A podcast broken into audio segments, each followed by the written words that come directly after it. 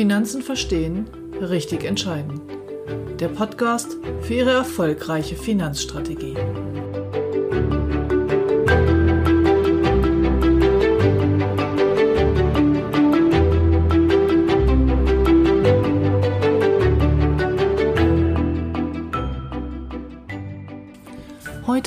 Werde ich Ihnen eine kleine Geschichte erzählen.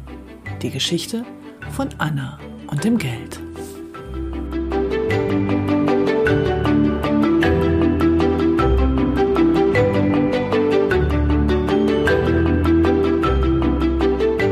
Mein Name ist Ute Grebethiel. Ich bin Ihre Gesprächspartnerin in allen Finanzfragen, von Geldanlage über Altersvorsorge bis zu Versicherungen. Ausgehend von Ihren Vorstellungen zeige ich Ihnen, welche Möglichkeiten Sie haben. Dazu greife ich auf Produkte aller relevanten Anbieter zurück. Sie entscheiden, was ich für Sie umsetze. Anna. Anna ist alleinerziehende Mutter und lebt mit zwei Kindern, zwei kleinen Kindern in Berlin. Anna arbeitet halbtags.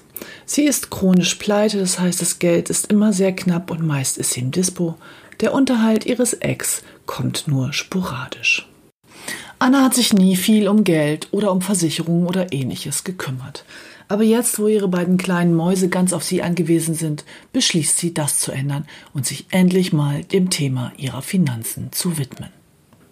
Sie googelt im Internet, googelt zum Thema Mindset Geld, zum Schritteplan, wie sie vorgehen könnte und wie sie dann auch noch, das hat sie immer im Hinterkopf, ein bisschen ansparen und vor allem ihre Altersvorsorge in trockene Tücher bringen kann.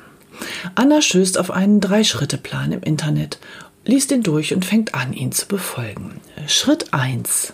Zunächst mal alle Konsumschulden tilgen. Anna hat noch ein Konsumdarlehen, ein Darlehen über 800 Euro Restschuld von dem teuren Fernseher, den ihr Freund unbedingt haben wollte. 100 Euro spart, muss sie im Monat dafür zahlen, um dieses Darlehen abzuzahlen.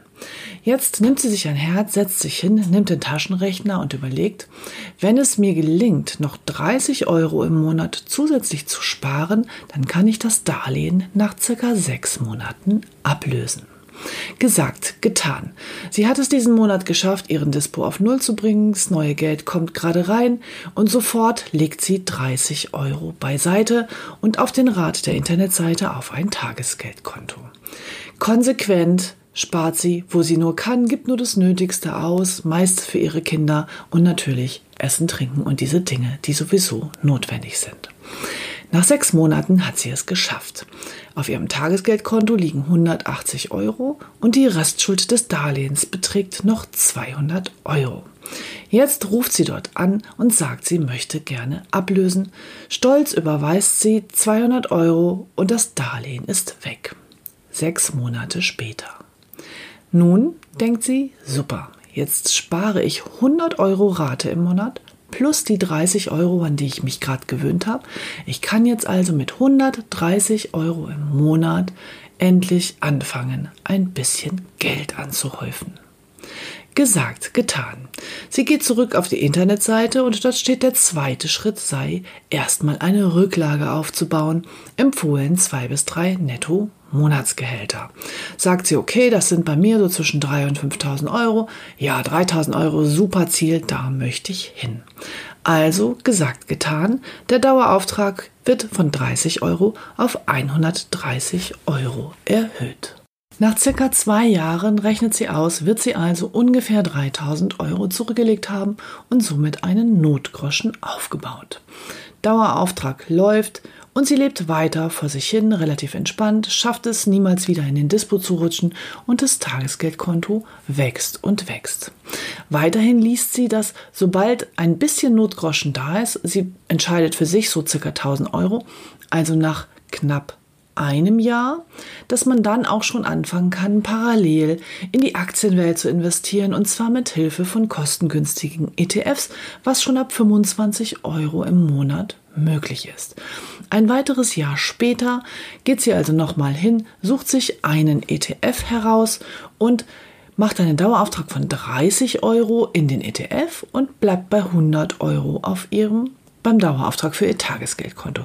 Sie weiß, dass sie ihre 3000 Euro dann etwas später erreicht, aber umso früher kann sie anfangen zu investieren und in den Aktienplan zu sparen. Gesagt, getan, stolz auf sich wie Oscar macht sie das und beides fängt an zu laufen.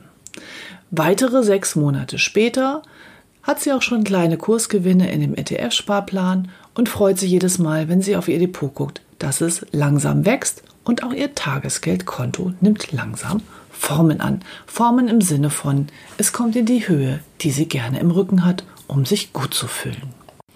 Ihre Kinder sind mittlerweile in der Betreuung und sie kann auch ihre Stundenzahl bei ihrem Arbeitgeber ein wenig erhöhen und freut sich schon, dass sobald sie etwas mehr verdient, sie ihre Sparrate noch etwas erhöhen kann.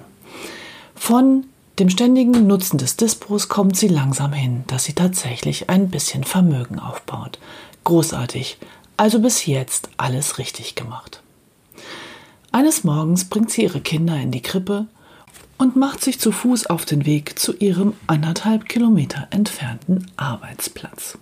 Sie holt ihr Handy raus und guckt nochmal eben auf ihre Konten und auf ihr Depot. Boah, die Börse ist schon wieder gestiegen. Ihr Depot wächst und wächst. Gedankenversunken guckt sie aufs Display und scrollt tatsächlich mal die Entwicklung hin und her. Sie läuft und läuft und hat ihren Blick aufs Display. Das Auto, was von hinten angefahren kommt, hört sie nicht. Völlig euphorisch von dem Gewinn, den ihr ETF gemacht hat, tritt sie auf die Straße und wird jäh aus ihren Gedanken gerissen, als das Auto, was gerade um die Ecke bog, mit quietschenden Reifen in die Eisen tritt und kurz vor ihr zum Stehen kommt. In dem Moment rast von hinten heran ein Radfahrer, der nicht mehr bremsen kann, und fährt in dieses Auto. Zwei weitere Autos, die voll in die Vollbremsung gegangen sind, kommen zum Stehen und sie hört gerade noch den Aufprall, wie das dritte Auto auf das zweite knallt. Hm. Tja, ich will diese Geschichte jetzt hier gar nicht weiter ausmalen und vielleicht ist sie auch ein bisschen krass. Aber der Punkt ist einfach folgender. Wenn Anna jetzt einen Autounfall mit Personen oder auch nur hohem Blechschaden verursacht hat, dann wäre eben eine Privathaftpflichtversicherung ratsam gewesen. Ansonsten sind ihre Ersparnisse, die mittlerweile bei ca. 1800 Euro liegen, ganz, ganz schnell wieder weg. Worauf ich hinaus will, ist folgendes. Ich finde diesen Drei-Stufen-Plan total richtig, alles gut. Aber ich mag es einfach nicht, wenn Versicherungsberater permanent verteufelt werden. Klar, ist ja auch mein Job, dass mir das nicht liegt. Aber so eine junge Frau wie Anna, muss, bevor sie auch nur ihren Notgroschen aufbaut, erstmal die existenziellen Risiken so gut wie möglich absichern. Und hier wäre ein Berater, der sie darauf hinweist, dass als allererstes mal eine Privathaftpflichtversicherung abzuschließen ist, sicherlich sinnvoll gewesen. Außerdem hat Anna niemand erklärt, dass sie mit circa 15 Euro monatlichem Einsatz einen Riester-Vertrag hätte machen können und somit eine volle Riester-Förderung bekommen hätte.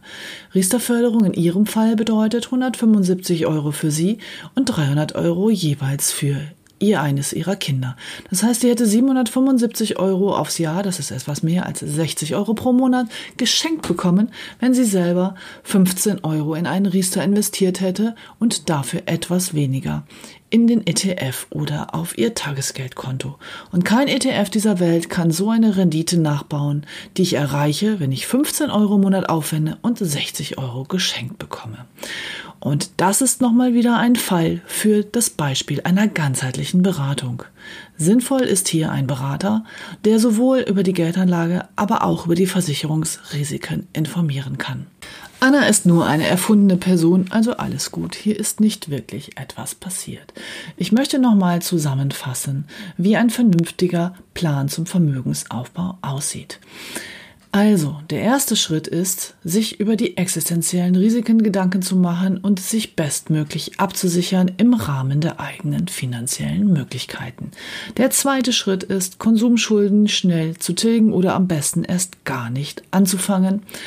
Und der dritte Schritt ist dann, einen Notgroschen aufzubauen und im vierten Schritt sich Richtung Altersvorsorge zu orientieren und bei Altersvorsorge macht es Sinn, die richtige Assetklasse, das richtige Instrument zu finden, aber eben auch die staatlichen Zulagen maximal in Anspruch zu nehmen, weil geschenktes Geld ist ein sehr, eine sehr, sehr sichere Rendite.